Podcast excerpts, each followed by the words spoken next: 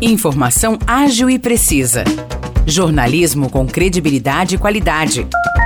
92 News. 92 News. O podcast do Jornal da 92.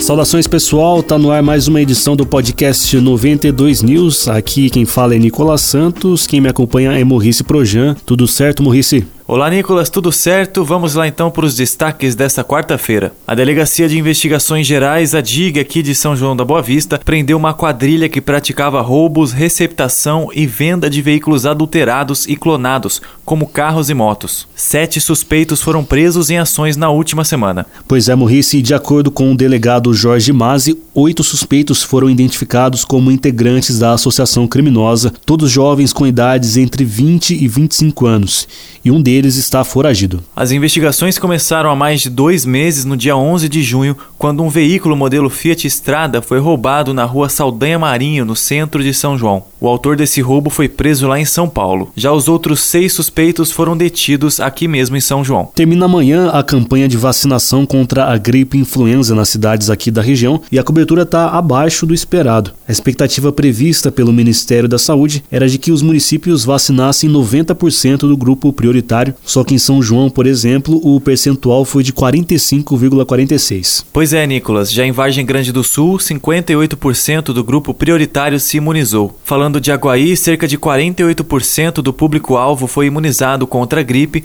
enquanto que em Espírito Santo do Pinhal o percentual é de quase 44%. E tem atração cultural nesta quarta-feira, às 8 da noite, tem o lançamento do curta-metragem Vermelho Neon na Estação das Artes aqui em São João da Boa Vista. Essa obra é dirigida por Celcinho Marques, Débora Boveto e Pilar Machado, que são três artistas que atuam aqui no município. A trama de suspense gira em torno de Paola, uma jovem cozinheira que equilibra sua rotina entre sua paixão pela culinária, interesses pessoais e encontros casuais. Entretanto, a chegada de Luana, uma enigmática naturologista de beleza irresistível, transforma essa rotina e lança um desafio emocional. A entrada é gratuita e a classificação indicativa é de 14 anos. E na edição de hoje do jornal, a gente entrevistou o diretor-geral do Instituto Federal de São João da Boa Vista, Diego Valente. Ele falou sobre as inscrições para o processo seletivo para os cursos técnicos, que terminam no próximo domingo. Então, para saber todos os detalhes sobre os cursos técnicos oferecidos pelo Instituto Federal, como se inscrever,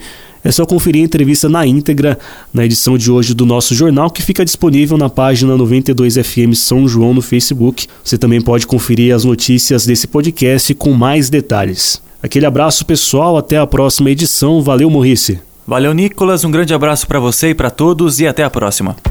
Para mais notícias de São João da Boa Vista e região, acesse 92fm São João.com.br ou siga 92fm São João nas redes sociais.